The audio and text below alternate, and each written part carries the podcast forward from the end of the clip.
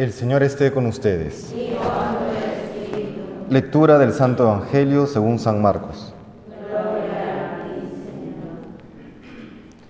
Después que la muchedumbre lo hubo aclamado, entró Jesús en Jerusalén, derecho hacia el templo.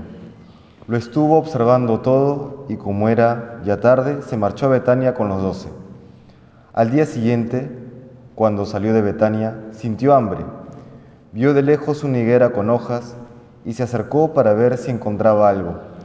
Al llegar no encontró más que hojas, porque no era tiempo de higos.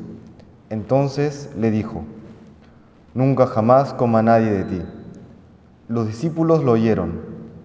Llegaron a Jerusalén, entró en el templo y se puso a echar a los que traficaban allí, volcando las mesas de los cambistas y los puestos de los que vendían palomas, y no consentía a nadie transportar objetos por el templo y los instruía diciendo, no está escrito, mi casa se llamará casa de oración para todos los pueblos, vosotros en cambio la habéis convertido en cueva de bandidos.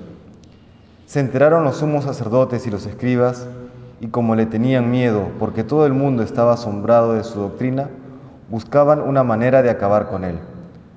Cuando atardeció, salieron de la ciudad. A la mañana siguiente, al pasar, vieron la higuera seca de raíz. Pedro cayó en la cuenta y dijo a Jesús, Maestro, mira, la higuera que maldijiste se ha secado. Jesús contestó, Tened fe en Dios. Os aseguro que si uno dice a este monte, quítate de ahí y tírate al mar, no con duda, sino con fe, en que sucederá lo que dice, lo obtendrá. Por eso os digo, cualquier cosa que pidáis en la oración, creed que os la han concedido y la obtendréis. Y cuando os pongáis a orar, perdonad lo que tengáis contra otros, para que también vuestro Padre del cielo os perdone vuestras culpas. Palabra del Señor.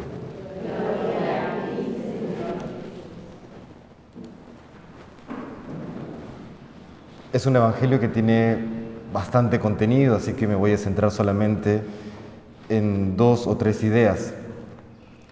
Eh, las tres ideas son el que siempre hemos de dar fruto, que luego esos frutos deben ser el perdón y la generosidad, y que para poder tener esos frutos de perdón y de generosidad es necesario purificar nuestros corazones como Jesucristo purifica el templo. ¿No? Esta, esta higuera que, Jesús maldice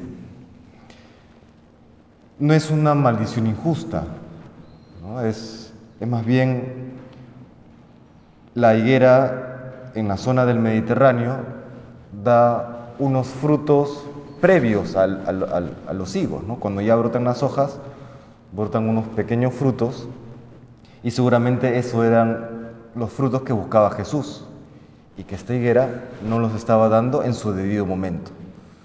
Otros interpretan que el cristiano ha de dar fruto siempre, tanto en temporada favorable como en la desfavorable.